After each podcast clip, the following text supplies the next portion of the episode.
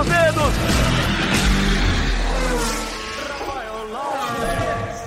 Voando baixo! Bem-vindos a mais uma edição do podcast Na Ponta dos Dedos, a 36 edição, a nona da segunda temporada, e a gente vai fazer uma edição especial nessa quarta-feira, né? Que a gente vai ao ar o podcast na quarta-feira, a gente vai fazer uma edição especial sobre os 70 anos da Fórmula 1.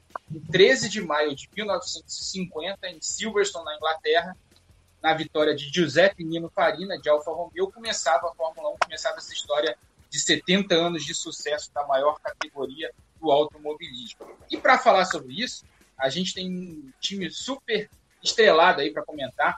Lembrando que na Fórmula 1 a gente já teve 1.018 GPs disputados, 33 campeões diferentes, 108 vencedores de corridas e 100 pilotos marcaram pole positions.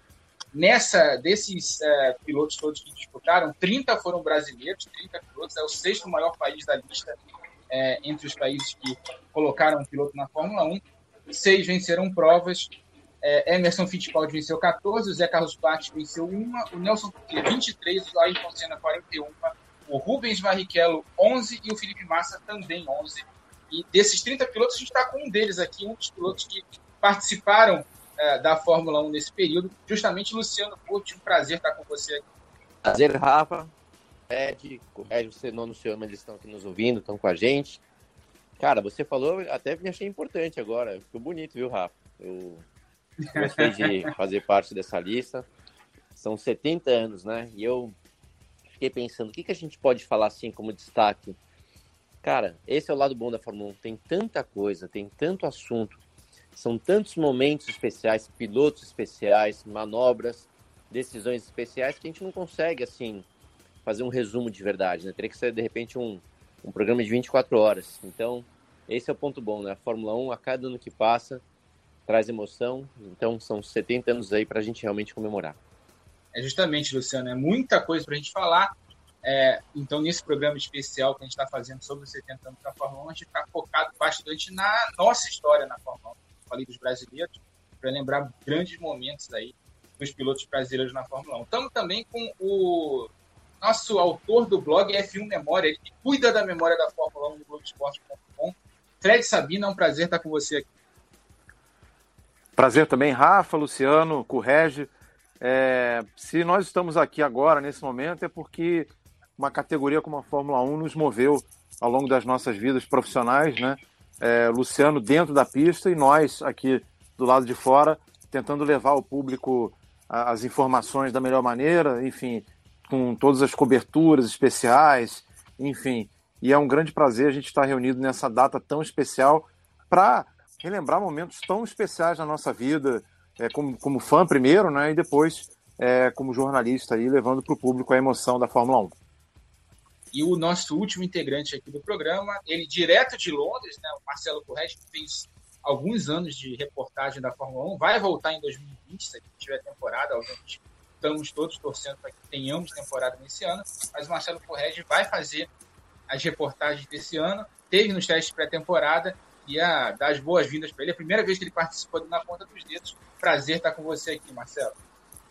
Oi, Rafa, Fred, Burt, prazer participar com vocês do podcast. É, é, muita história mesmo. Como disse o Luciano, a gente precisaria de tempo demais para falar de tudo que é interessante e que, obviamente, vai além da história dos pilotos brasileiros, porque, ainda bem, nesse tempo em que a Fórmula 1 é exibida no Brasil e é trazida pela mídia para o público brasileiro, o público também aprendeu a amar equipes e pilotos estrangeiros e essa paixão verdadeira que vai além da paixão apenas pelo superastro brasileiro que consegue atingir o ponto máximo do automobilismo mundial, ela é muito importante para mover essa paixão adiante, principalmente no momento em que a gente não tem piloto brasileiro na Fórmula 1, depois de décadas sucessivas com pilotos presentes ali, mais de um quase sempre. O Felipe Nasser foi o nosso último piloto e na verdade, o Massa ainda ficou mais uma temporada depois, mas enfim, Felipe Nasser e Felipe Massa foram os nossos últimos pilotos na Fórmula 1 e hoje a gente vive essa seca, essa vontade de ver os pilotos brasileiros, mas com a paixão intacta pelo automobilismo, pelas equipes e pelo talento desses pilotos, muitas vezes estrangeiros, que o público brasileiro aprendeu a amar também. Exatamente, o Marcelo foi perfeito aí na, na, na, fala dele. A gente, ao longo desses anos todos que a gente transmissão de Fórmula 1 no Brasil, conseguiu formar um público muito apaixonado pelo esporte, não só pelos pilotos brasileiros, mas pelo esporte em si, que continua acompanhando a categoria mesmo sem pilotos brasileiros lá. Mas a gente vai começar aqui o programa com o início de tudo para a gente. Em 1970, o Emerson Fittipaldi foi, né, começou a correr na Lotte, ganhou a primeira corrida dele em Watkins Glen, foi a primeira vitória do Brasil na Fórmula 1. Mas em 72 veio o primeiro título na Itália e aí começou essa jornada de sucesso de pilotos brasileiros do Brasil na Fórmula 1. E começou esse caso de amor é, do país com a Fórmula 1. A gente vai ouvir agora a narração do Wilson, o Barão Fittipaldi, é, pai do Emerson Fittipaldi, do título do Emerson em 72, narração que foi originalmente veiculada né, na rádio Jovem Pan. Vamos ouvir que ele, a narração do Barão, a emocionante narração do Barão. Árbitro Geraldo, o diretor de prova, já com a bandeira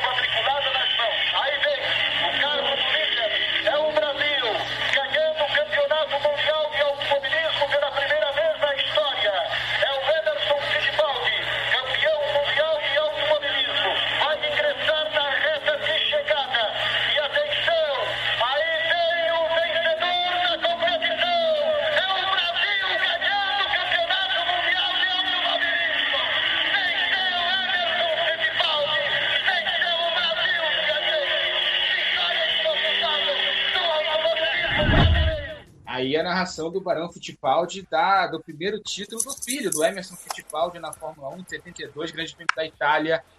Queria que vocês falassem um pouquinho sobre Olha, Rafa, eu imagino o seguinte, é, imagina a emoção do Barão, né? Porque a gente, é, hoje em dia, trabalhando nas transmissões Fórmula 1, cada um no seu posto aí, seja o narrador, o comentarista, o repórter, o pessoal da produção, é, a gente é, se emociona muito, né? Vamos lembrar de vitórias brasileiras, seja de qual piloto, não vou nem citar nomes aqui, não importa.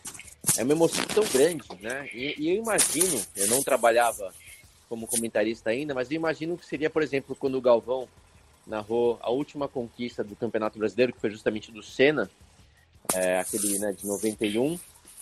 A emoção que é estar narrando a vitória de um piloto brasileiro, né? Para quem é apaixonado por automobilismo. Então, no caso do Barão, que era um grande apaixonado pelo automobilismo, estava narrando o primeiro título brasileiro e o seu filho pilotando. Ou seja, deve ter sido algo assim indescritível, né, em termos de emoção. Então, fantástico você ter esse, esse áudio para a gente poder, de, poder dividir com isso. Muito legal de ouvir.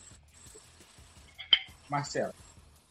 Eu acho essa história tão bacana, Rafa, pelo seguinte: o Barão naturalmente precisou vencer ali o lado pessoal para conseguir fazer com que o lado profissional é, falasse mais alto. E ele é muito profissional nessa narração. É o título do Brasil. Ele não fala em momento nenhum, o Emerson Fittipaldi, meu filho.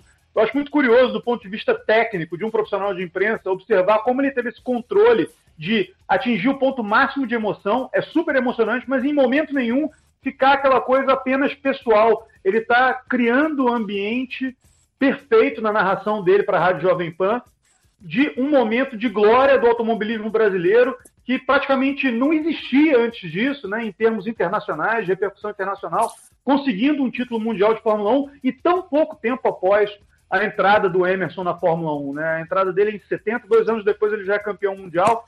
É, e logo em Monza, uma pista muito perigosa, muito conhecida, com um público muito fanático por Fórmula 1 ali vendo, né? É, especialmente a pista onde o Jochen Hint, companheiro de equipe dele no início na Lotus, morre. Então é, é, uma, é um turbilhão de emoções ali e é um momento muito especial da história do automobilismo mundial, não apenas brasileiro. Não é à toa que tanta gente fora do Brasil idolatrou o Edson a vida toda, e até hoje a gente vê uma idolatria ao Emerson muito grande. Eu tive recentemente em Goodwood e pude ver isso de perto, a paixão que os ingleses têm pelo Emerson, e eu sempre destaco a paixão que o George Harrison, ex-Beatle, né? na verdade, Beatle eterno, né? que Deus o tenha, grande ídolo da música, tinha pelo Emerson Fittipaldi, compôs música para o Emerson, demonstrando que o talento do brasileiro estava atingindo níveis diferentes naquele momento. O Emerson é o nosso pioneiro e ele deve sempre ser celebrado por causa disso.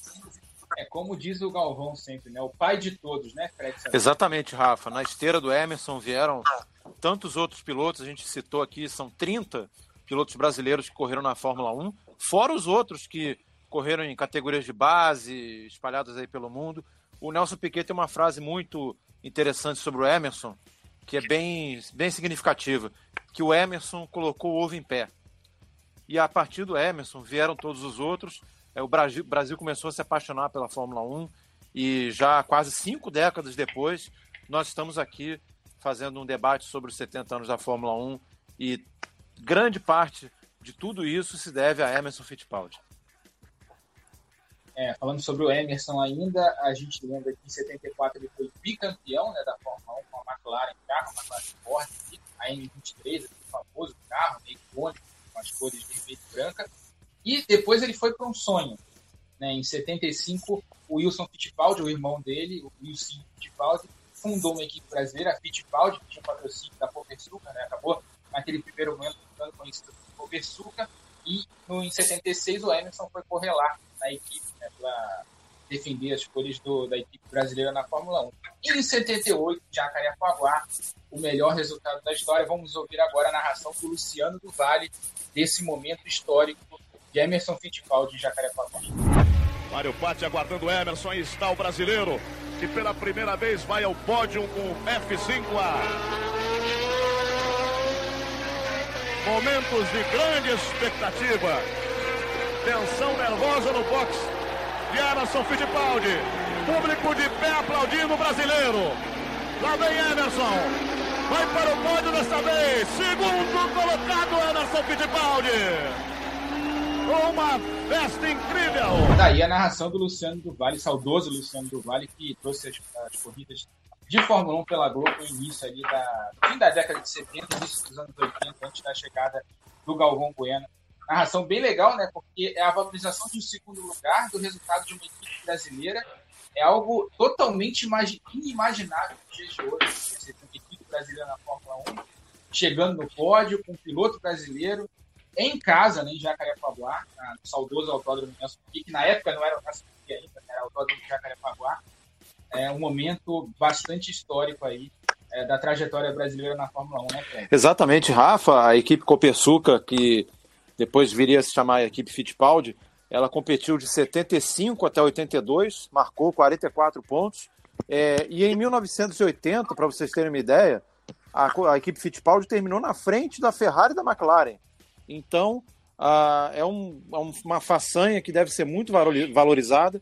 Única equipe, único construtor, como eles dizem, sul-americano da história da Fórmula 1. Um trabalho feito inicialmente pelo Ilcinho, depois o Emerson chegou em 76 e guiou até 1980. Uma equipe que teve também Chico Serra, Keck Rosberg, Arturo Merzario, enfim. É uma, é uma Adrianil e outros é, engenheiros e, e, profissionais como Harvard Postlewaite. Enfim, é uma campanha que deve ser sempre exaltada. Infelizmente, naquela época, é, uma, a imprensa especializada ainda não era tão proeminente como hoje, então muita gente que cobria a Fórmula 1 não entendia o que acontecia e acabava fazendo de chacota a iniciativa do, dos irmãos Fittipaldi, mas nós hoje temos o dever de mostrar para o público que realmente foi uma iniciativa muito bacana e que merece ser aplaudida para sempre. Em 2015, nos 40 anos da equipe, eu fiz um documentário, um mini documentário do Costa Espetacular, com o Reginaldo Leme na época, né? contando a história e foi absolutamente tocante ver o Lucinho chorando, relembrando da, da trajetória, dizendo que não se arrepende de nada. É, foi, foi, confesso que foi gravar foi emoção, editar foi uma outra emoção que depois ver no ar uma emoção ainda mais forte. O que vocês têm a dizer sobre isso, Luciano? Olha, é, é aquele negócio, né? Acho que o Fred falou bem. Infelizmente, na época, quem a mídia que não entendia do assunto não dava, não, não dava valor e, pelo contrário, né, desmerecia o trabalho. Vamos lembrar que o Emerson, é, além de ser né, o piloto que foi, o talento que foi, ele empreendeu muito. Ele e o Wilsinho juntos empreenderam. E, pô, vamos falar a verdade, conseguir montar uma equipe de Fórmula 1 e brigar, chegou a brigar pela vitória, tudo bem, não venceu, mas chegou ao pódio. É, assim, é espetacular. E, e, eu já vi o Emerson dizendo, obviamente eu não estava lá para acompanhar e poder conferir eu mesmo, mas ele falou que faltou muito pouco. Assim, foram, talvez naquele, no último ano da equipe, foi quando a mídia talvez pegou um pouco pesado, que aí o patrocinador acabou meio que sendo obrigado a desistir do projeto pelas críticas que estavam sendo geradas. E talvez aquele fosse o ano decisivo para a equipe poder, quem sabe, né, deslanchar e tudo mais. Então, assim, infelizmente não aconteceu, mas mesmo assim, acho que tem que ser olhado com, com orgulho, né, de ter tido uma equipe brasileira, de terem tido é, resultados expressivos.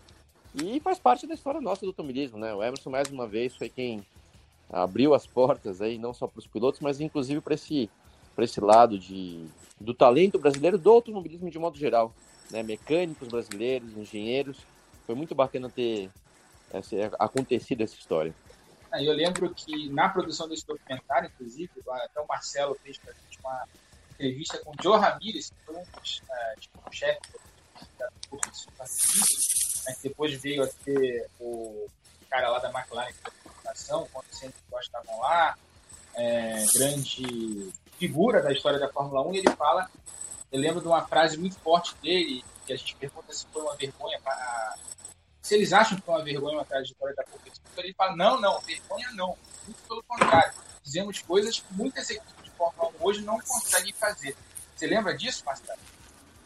Lembro sim, lembro sim. E além do Joe Ramirez, é importante lembrar desses nomes de pessoas que trabalham na equipe e não assumem o carro é, propriamente, como o Ricardo de Vila, por exemplo, que recentemente Sim. deixou a gente um grande nome da história da engenharia brasileira, do automobilismo brasileiro, por causa do trabalho dele também com a Copersuc.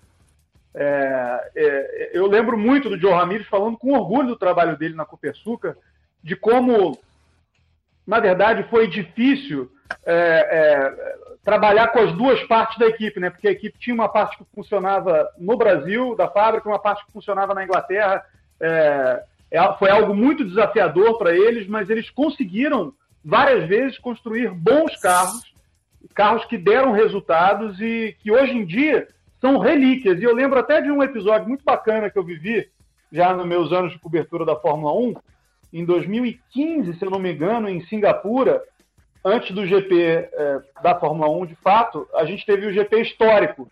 E naquele GP histórico da Fórmula 1 do dia, lá nas ruas de Singapura, a Copersucar venceu. É, com outros carros de construtores mais famosos na pista. Foi algo bem emocionante de ver assim, no dia. A gente ficou super feliz.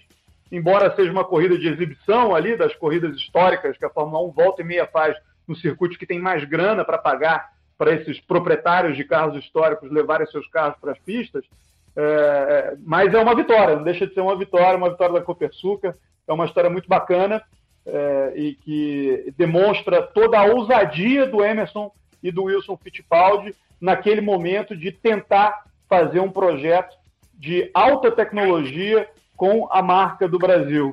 É, é muito bacana é, e a gente deve sempre exaltar esse lado ousado do Emerson, especialmente do Emerson, porque abriu mão uh, de um carro mais competitivo no auge da carreira dele, podendo atingir mais resultados, mais títulos, mais vitórias. O Emerson foi bem altruísta, eu acho, nesse ponto de vista.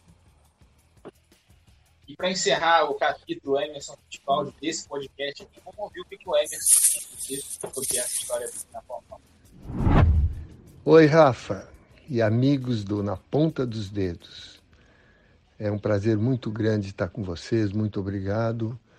E contar um pouquinho da, da, da minha história, é, dos momentos assim importantes que eu tive na minha carreira, né, desde que eu comecei a correr.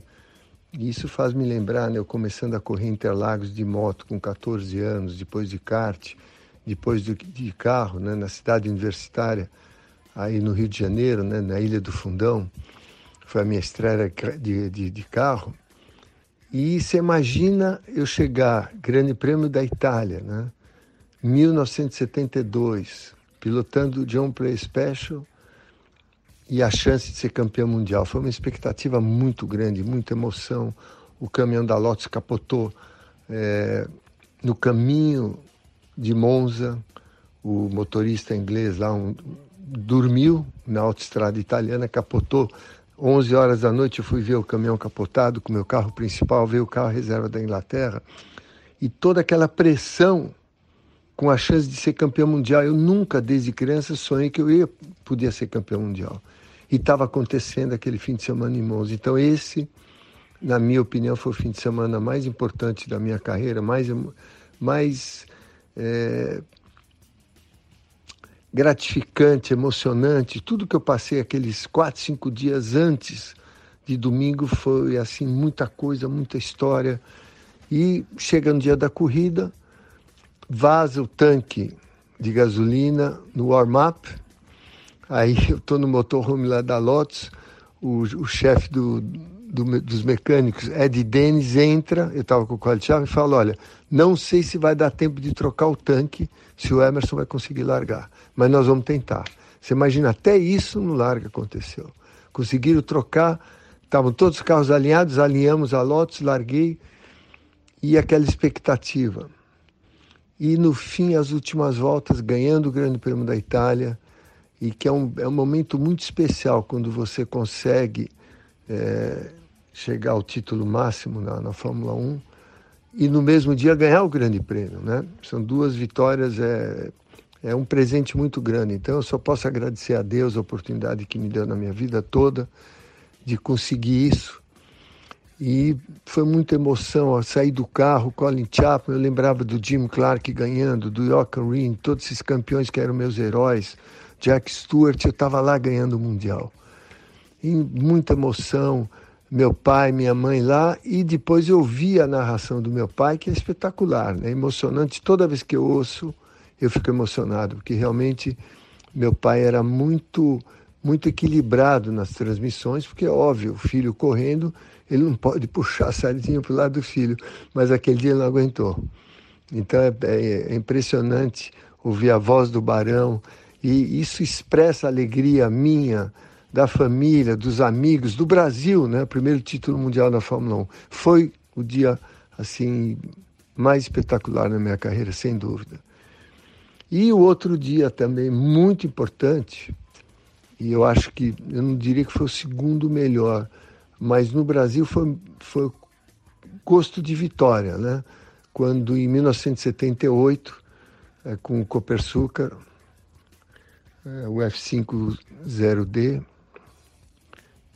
FD, FD05, chassi número 5, se não me engano.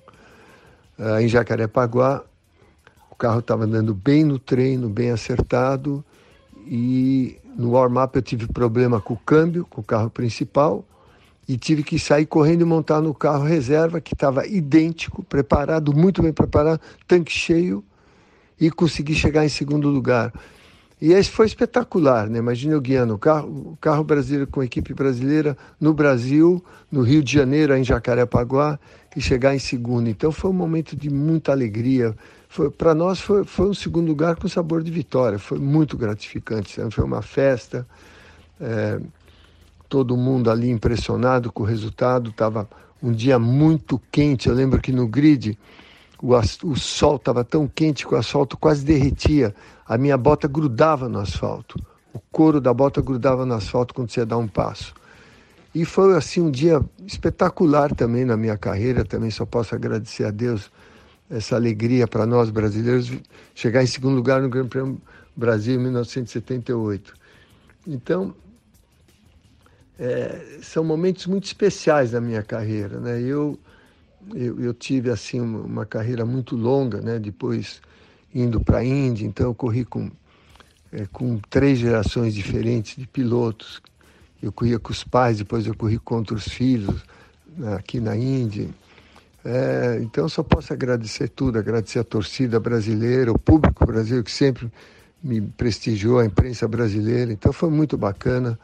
É muito gratificante estar tá esse ano podendo falar com vocês e um ano muito especial, né? Porque foi o ano que eu ganhei há 50 anos atrás, eu ganhei minha primeira corrida de Fórmula 2, foi minha primeira seis meses de Fórmula 2 na Europa.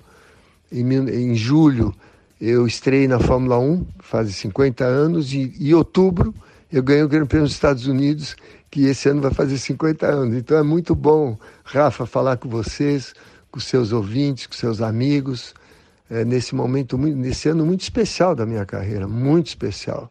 Então, muito obrigado pela oportunidade E eu queria mandar um abraço a todos, que Deus abençoe o momento difícil que o Brasil está passando e que a gente consiga vencer esse momento difícil do Brasil e de todos que estão ouvindo. Então, força e acreditem, tenham fé em Deus, que Ele sempre vai nos ajudar. Um abraço a todos. Tá aí o Emerson Fittipaldi, é, grande pai de todos, como a gente sempre fala. Tem que agradecer muito a ele por, por ter aberto esse caminho. Se a gente está aqui hoje gravando um podcast especial sobre a Fórmula 1, sobre os 70 anos da Fórmula 1, é muito por causa do que, do que ele fez lá na categoria. Chegamos ao capítulo agora, Nelson Piquet. Claro que a gente tem a vitória do Zé Carlos Pares, no Grande Prêmio do Brasil, aliás, dobradinha com o Emerson Fittipaldi, mas como a gente não tem a narração, tem como falar sobre isso, né, é, sobre essa vitória, mas foi uma grande vitória, um momento histórico, a primeira dobradinha brasileira na Fórmula 1, acho que é um momento que a gente tem que destacar, mas a gente passa para o segundo campeão que a gente teve na história, que foi justamente o Nelson Piquet em 81, ganhando em Las Vegas, né, na primeira temporada com a Brabham, depois em 83 na África do Sul, né, com terceiro lugar na corrida, ganhando ali o título bicampeonato. A gente vai ouvir justamente a narração do Galvão Bueno dessa corrida na África do Sul em 83. Bandeirada de chegada para Ricardo Patrese. Agora vem Piquet. Vem Nelson Piquet em segundo, ainda volta reta. Aí vem Nelson Piquet. Ele é o bicampeão mundial de automobilismo. Aí vem surgindo Nelson Piquet. Muita expectativa aguardando. Vem Piquet com cuidado, com carinho, para receber a bandeirada.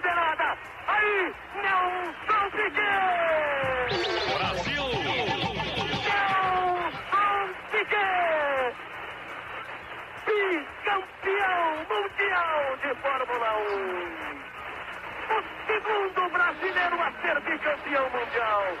Duas vezes Emerson, duas vezes Nelson Piquet.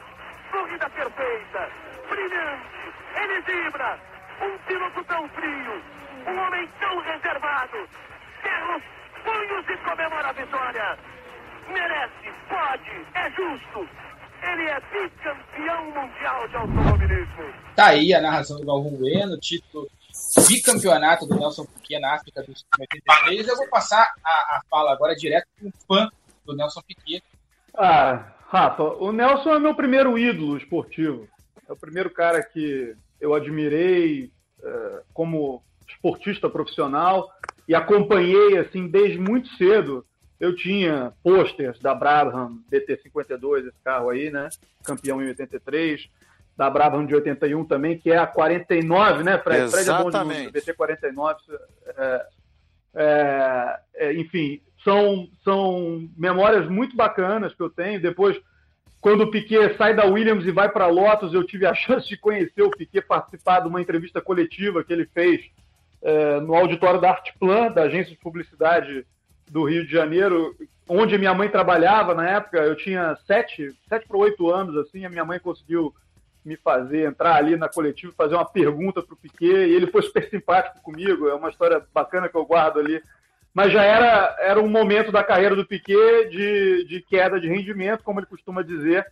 Ele virou outro piloto a partir da batida em Imola em 1987 e ainda foi campeão mundial, mas muito, como ele diz, seguindo o Mansell, né, e, e se aproveitando dos momentos mais oportunos para conseguir fazer as ultrapassagens e vencer as corridas e conquistar os pontos que ele conseguia. Mas o Nelson aí que a gente ouviu de 83 ainda era um piloto muito rápido. Segundo os outros pilotos da época que eu entrevistei várias vezes, o Prost, o Arnoux, era um piloto muito rápido, muito além de apenas o acertador de carro, que as pessoas costumam dizer. É, mas também um estrategista fabuloso, que essa corrida de Kyalami demonstra. Né? Porque faz a estratégia de abrir no início da corrida, é, com a estratégia dele de reabastecimento, junto com a, a equipe dele. Depois, como ele sente que a posição está garantida, o Prost já não tem mais como ser campeão, ele vai resguardando o equipamento, vai é, economizando uh, as partes do carro, impedindo que o motor aqueça demais e consegue o terceiro lugar, que era o suficiente para ele ser campeão mundial. Isso é uma característica muito grande do Piquet, muito forte do Piquet. Ele sempre foi um estrategista brilhante dentro das corridas, tinha a frieza para pensar qual era a melhor estratégia para conseguir os pontos e ser campeão. não apenas vencer as corridas. E essa frieza que o Galvão cita na narração dele, eu acho que não é nem do ponto de vista pessoal, embora o Piquet, como o próprio Galvão fala, fosse um cara mais recluso, ele também tinha uma frieza estratégica muito grande que permitiu a ele ser campeão uh, uh, em várias oportunidades onde a chance apareceu. Ele costuma dizer que ele deveria ter sido tetracampeão, na verdade, ou tricampeão, quem sabe perdendo o título de 87, né? O Piquet diz isso. É, né? Mas ele. ele era dele, né? É, 86 deveria ter sido dele, é, por mais assim, por causa dos problemas internos da Williams, a divisão da equipe, o Prost se aproveitou e foi campeão. Mas o Piquet é um personagem fabuloso. Eu queria completar. Acho um cara muito bacana de ser é, falado. legal saber, não sabia que você era fãzaço assim do Nelson. E eu queria completar com uma coisa. Eu não é meu meu, vamos dizer assim, meu ídolo número um do Brasil. Eu sou é, cena de fã do cena de carteirinha. Para mim, o Senna foi o melhor de todos. Mas eu falo uma coisa, tá? O Nelson, para mim, é, dos pilotos, vamos dizer, vai falar dos brasileiros e dos pilotos que eu conheci, mais assim de perto, que eu vi pilotando.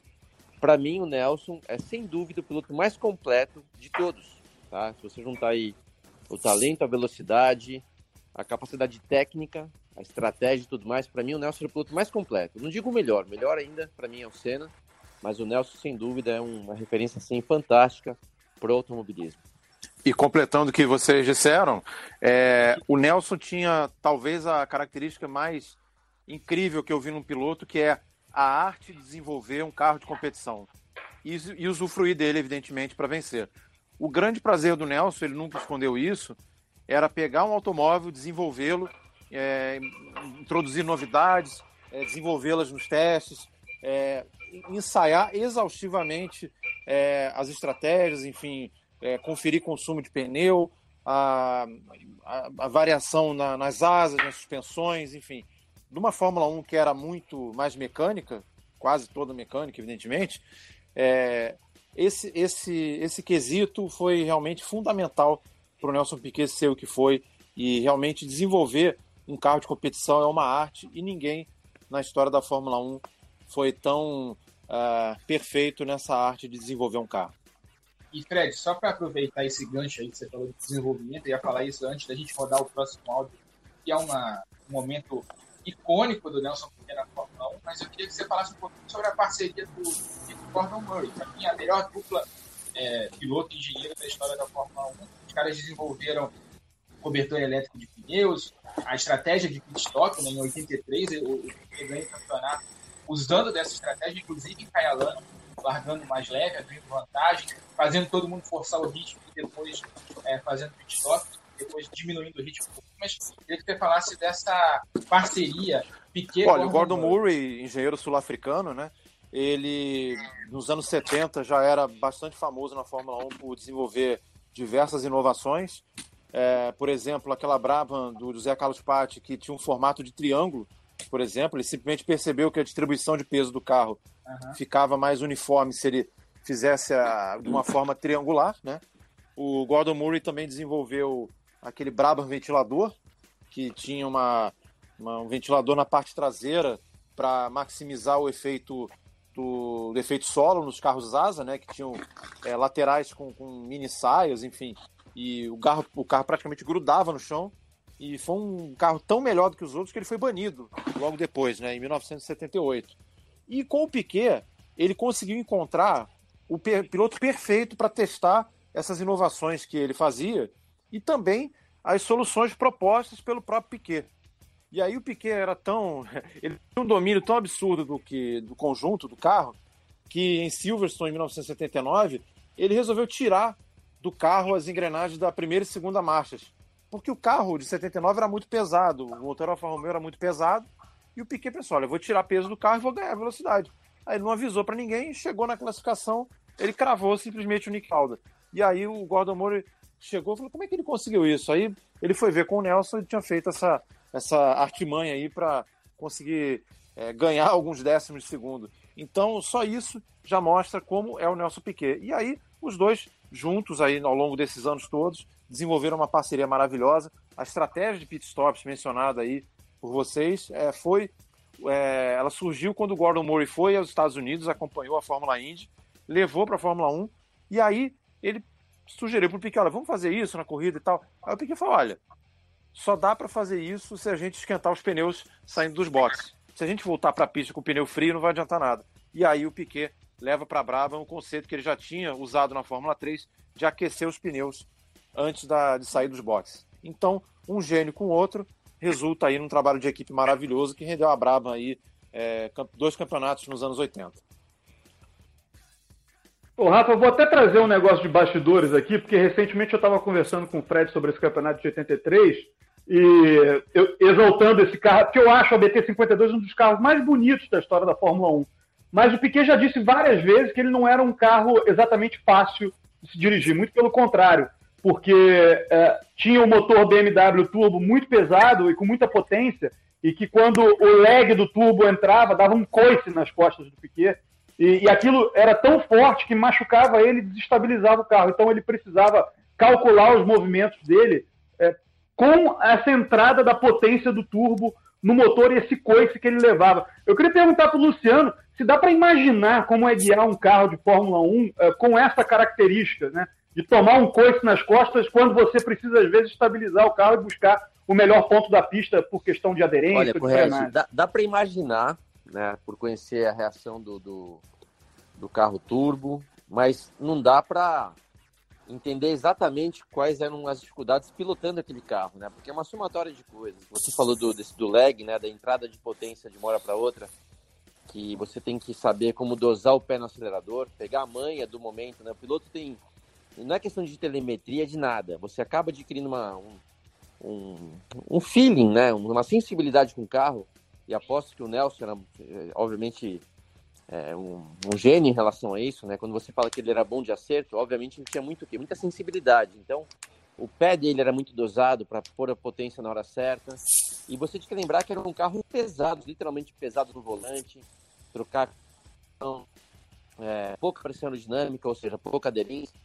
É, é, tinha que realmente é, era um balé, né? De balé é uma coisa delicada, mas parece que não era uma luta de boxe, tá? Quando o Jack Stewart me falou isso, os carros eram difíceis, tinha muita potência, não tinham aderência, mas quem entrava para lutar com o carro, como se fosse uma briga de boxe, dava mal, acabava quebrando o carro ou saindo da pista, enquanto que o segredo era justamente assim, por mais que fosse tudo difícil, tudo pesado, se você entrasse no carro meio que para dançar um balé, com muita delicadeza e suavidade, é, você conseguia compensar essas deficiências do carro. Então, eu tenho certeza que o, o Nelson sabia fazer isso muito bem.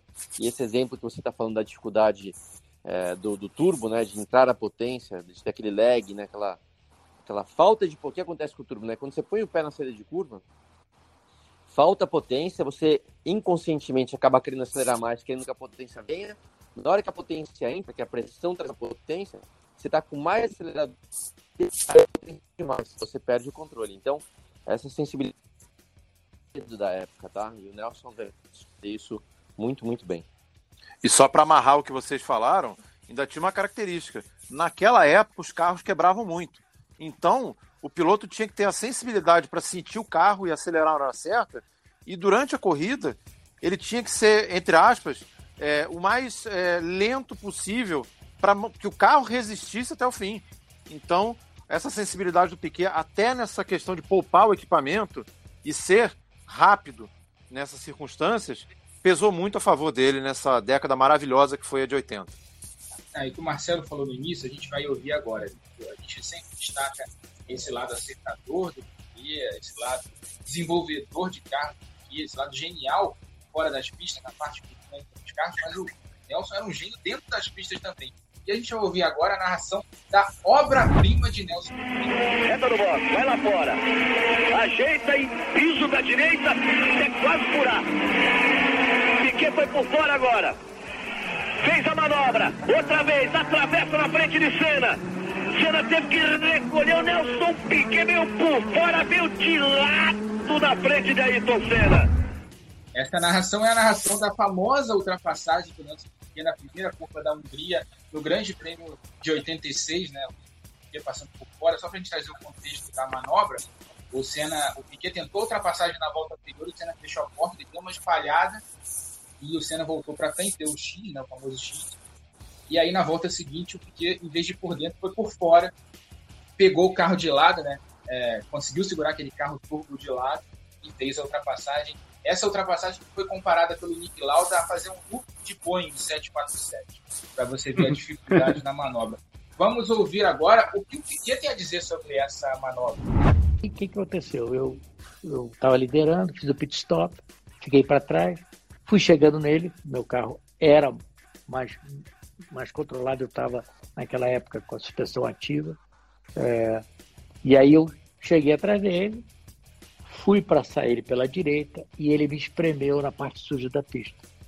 E aí eu o carro, o pneu ficou muito sujo, eu escorreguei, ele deu o troco e passei. Mas eu já havia determinado que eu ia passar pelo mesmo jeito e se ele me espremesse, eu ia jogar ele na arquibancada. Sabe, eu já estava com o estupim já aceso. Hum. E aí, quando eu vim, ele saiu para a direita, aí eu falei, ah, vou passar pela parte limpa. Passei pela parte limpa, e aí deu para frear lá, lá dentro, controlar e, e fazer a, a fazer a, a, corrida normal e ganhar, eh, vencer a corrida. Caiu o Nelson falando, né? Ele sempre. Engraçado, falou que ia jogar o Senna para fora se ele fechasse a porta de novo, né? Então a gente tem aí Nelson Piquet estado puro. Marcelo Correia, fala sobre a ultrapassagem. É, sabe o que eu gosto dessa ultrapassagem? Que mostra como o recurso dos pilotos eh, vai além de uma dificuldade que a pista ou que os carros impõem em determinado momento da Fórmula 1 a gente se acostumou a dizer que Húngaro Ring é uma pista sem muito ponto de ultrapassagem, que promove corridas chatas. E nessa corrida, que por sinal é a primeira da história da Hungria, primeira dessa pista na Fórmula 1, o Piquet consegue fazer essa ultrapassagem em cima do Senna com um carro que era um mastodonte de potência, e o carro do Senna também, a Lotus era muito potente. Então, assim, é, é uma briga ali de técnica e, e se impondo há uma dificuldade que a pista talvez promova por não ter tantos pontos de ultrapassagem. É um momento brilhante do Brasil na Fórmula 1, porque a briga toda é muito bonita, o Senna vai muito bem na briga também, ele se defende bem na primeira tentativa do Piquet e essa imagem fica para a história e ajuda a gente a ficar mais apaixonado cada vez pela Fórmula 1. É realmente muito triste que o Piquet não tenha ganho esse título de 86, que foi uma temporada espetacular e até foi muito citada naquela reportagem que a gente fez sobre os fantásticos anos 80, né, Rafa, para o esporte espetacular em 2016, lembrando da foto de Piquet, Senna, Mansell e Prost abraçados no Muro do México, celebrando aquele ano fantástico que o Prost acabou conseguindo o título dele, né, depois daquela brigalhada toda da Williams e a corrida de Adelaide na Austrália. É, é, era de ouro da Fórmula 1, né? E aqui não é nem questão de saudosismo, isso é tido é, é, considerado assim também fora do país. A gente teve quatro gênios na pista. Né? Mansa um pouco menos, mas também era um piloto muito habilidoso. A gente teve Senna, Prost, Piquet e Mansa dividindo a pista durante vários anos na Fórmula 1. Quatro é, caras que são lembrados até hoje, quatro campeões mundiais. Né? Senna, não precisa nem falar, nem o Nelson, nem o Prost. E o Mansell, que era um piloto super talentoso, mas super desastrada, né? Um piloto mega folclórico, todo mundo lembra do Mansell, daquelas manobras dele, ele batendo no volante, batendo a cabeça em passarela, as piadas que o Nelson fazia com ele na disputa interna com a Williams, inclusive escondeu o papel higiênico no banheiro de, do México, se eu não me engano, em 87, o Fred pode corrigir a data, se foi 87 ou 86, mas teve aquela história mas que ele escondeu o papel higiênico capeta, no México, o Nelson né? gritava dentro do, do banheiro. Exatamente, exatamente. As piadas que o Nelson fazia, hoje em dia, obviamente, nem um pouco aceitáveis né, pela, pelo atual contexto, mas que na época é, se faziam né, com, a, com, a, esposa do Mansell, né, quando ele era muito feia, ele fez muita piada, botou muita pilha, né, o famoso. É, o Marcelo vai, vai, vai, vai saber, o trash talk do basquete, né, o que fazia é. isso com o Mansell na Fórmula é. 1. É. então. Fred, Bom, primeiro, é, essa, essa, essa temporada de 86 ela é tão marcante na, na, história porque ela reuniu, talvez pela única vez, pega um pouquinho de 87 também, mas depois a Williams acabou se destacando. Mas você pega quatro gênios da, da, da Fórmula 1, Mansell tecnicamente inferior, mas um cara rápido toda a vida, enfim. E são quatro pilotos espetaculares e de personalidades completamente diferentes um, um dos outros. Né? Então, uh, você juntou todo mundo com carros capazes de ganhar. A Lotus do Senna um pouquinho inferior, porque consumia muita gasolina, enfim, o motor Renault consumia demais. Mas eram quatro caras que com sede de vitória, com personalidades diferentes, é, com carros de mais de mil cavalos em condição de classificação. Enfim, foi uma, uma, uma época maravilhosa da, da, Fórmula 1 que a gente não esquece até hoje. É, é genial, né? É, de novo, a gente está falando é, sobre os 70 anos da, da Fórmula 1, mas lembrando principalmente dos pilotos brasileiros, e é o que eu falei no início, né? São, são tantos momentos, a gente falando aqui, é, né? Emerson, Piquet, Senna, conseguindo, né? Enquanto vocês falam, eu mesmo estou lembrando dessas imagens que eu tenho na cabeça, assim, fantástico, né? Que, que esporte, que, que, que orgulho de, de poder ter é, vivido isso, assistindo, né? Essas disputas, esses momentos. E tá aqui até hoje, tá aqui até hoje, é, trabalhando com esse automobilismo, porque isso aí é, a história, né? Não, não, nunca será esquecido, faz parte até hoje. E de novo, né? Foi o que eu falei no início, de momentos, de disputas, é, de pegas assim que é, farão parte da história para sempre. Então, muito, muito legal, assim. Eu tô feliz de poder estar tá conversando a respeito e lembrando desses momentos tão especiais. Ô, Rafa, só, Rafa, deixa eu só acrescentar um negócio, porque a gente está falando dos quatro gênios ali, de 86 da década de 80, mas se a gente for juntar um pouco de pilotos que já estavam em fim de carreira, mas que durante alguns anos foram contemporâneos desses caras, o número de gênios ali correndo ao mesmo tempo cresce ainda mais. Porque a gente teve o Nick Lauda pelo menos até 84, ainda bem, foi campeão, não, não à toa, é, competindo contra esses caras, que é um gênio também da história da Fórmula 1. E o Keck Rosberg, que apesar de ter tido um título só, e folcloricamente é lembrado como um campeão não tão brilhante assim, por ter vencido em 82 com apenas uma vitória no Grande Prêmio da Suíça, mas ele era um cara muito rápido. Eu lembro de relatos das pessoas mais próximas de mim, especialmente meu padrasto, falando sobre o Keck correndo em Jacarepaguá, maravilhado assim da técnica dele de entrar na curva naquela época que as pessoas conseguiam ficar mais próximas da curva, como o estilo de guiar dele era diferente e como ele encantava né? Mas o Keck também era um piloto assim meio bom vivan, meio falastrão. Então às vezes ele não é lembrado nesse panteão aí dos super pilotos da época, mas é, ele foi um super piloto também. É um fã campeão mundial não Keck é o Rubinho. O Rubinho sempre falou muito do Keck Rosberg, inclusive lembrando aquela manobra clássica de Long Beach que ele perde o carro, o carro gira em 360 graus, ele consegue recuperar o carro sem bater, sem nada e volta para a pista. Impressionante, Keck. E para encerrar só o capítulo Nelson aqui desse podcast, uh, cara, assim, é uma, até um relato que eu faço, a gente, a gente reviu duas, reviu duas corridas do no esporte espetacular nos últimos dois domingos, né?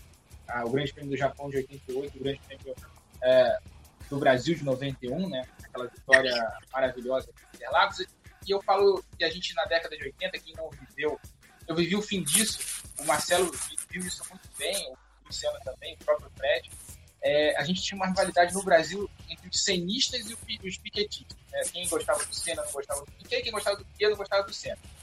Então, é, aquela coisa né, de rivalidade de torcida de futebol mesmo. Tinha muita coisa e os dois se provocaram muito pela imprensa, né, se respeitavam muito como pilotos, obviamente, mas provocaram muito pela imprensa, pessoas e essa história é famosa, mas hoje tanto tempo depois, dá para gostar dos dois pilotos da mesma forma. A gente tem que valorizar o Nelson Piquet, que foi um grandíssimo piloto na época dele, desenvolveu muita coisa que a gente vê na Fórmula 1 até hoje.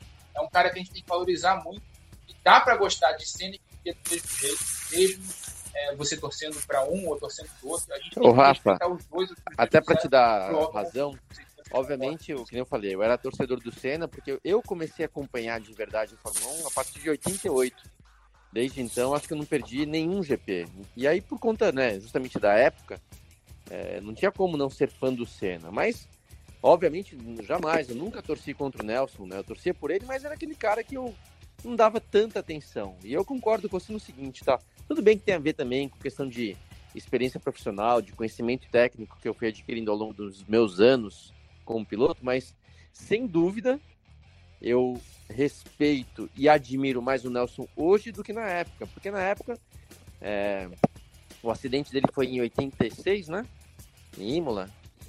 87, 87. E, e, e realmente, 87, então, 87. como eu comecei a acompanhar em 88, é, não era mais aquele Nelson é, que foi, né, de verdade, o grande Nelson. Já tinha, já não vinha na mesma balada, ele mesmo admite isso. Então, eu, eu não tinha essa referência que eu tenho hoje. Aí, é, depois com o tempo eu que eu fui acompanhando, fui estudando o que aconteceu antes de eu me tornar fã de Fórmula 1, eu vi o gênio que ele foi. Então eu concordo, tá? Acho que hoje em dia, acho não, tenho certeza, hoje em dia eu respeito e admiro mais o Nelson do que na época que eu assistia ele pilotando.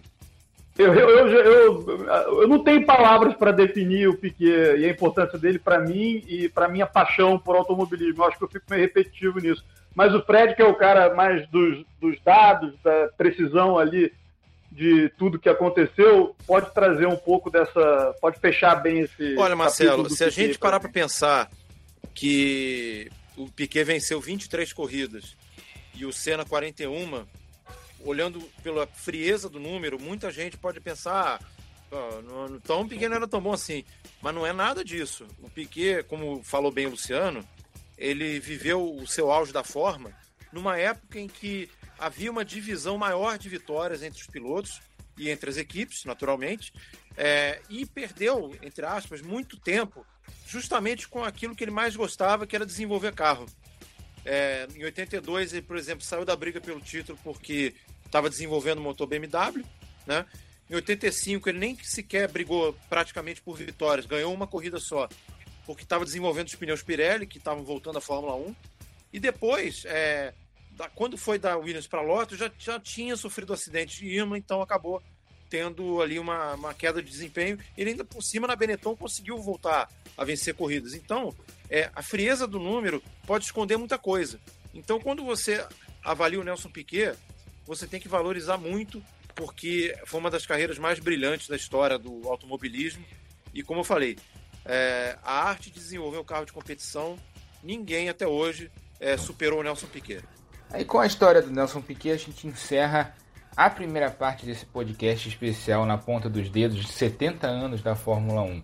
É um podcast que a gente é, optou por contar a história é, da Fórmula 1, falando pelos brasileiros que ganharam títulos, a gente acabou de falar do Nelson Piquet e no próximo capítulo, na próxima parte desse podcast especial, a gente vai falar de Senna, de Massa, de Rubens Barrichello, do final da trajetória brasileira na Fórmula 1 até agora. E esse podcast tem a edição do Bruno Mesquita e do Maurício Mota, a coordenação do Rafael Barros e a gerência do André Amaral. Velocidade nos canais Globo, emoção na pista. Na ponta dos dedos!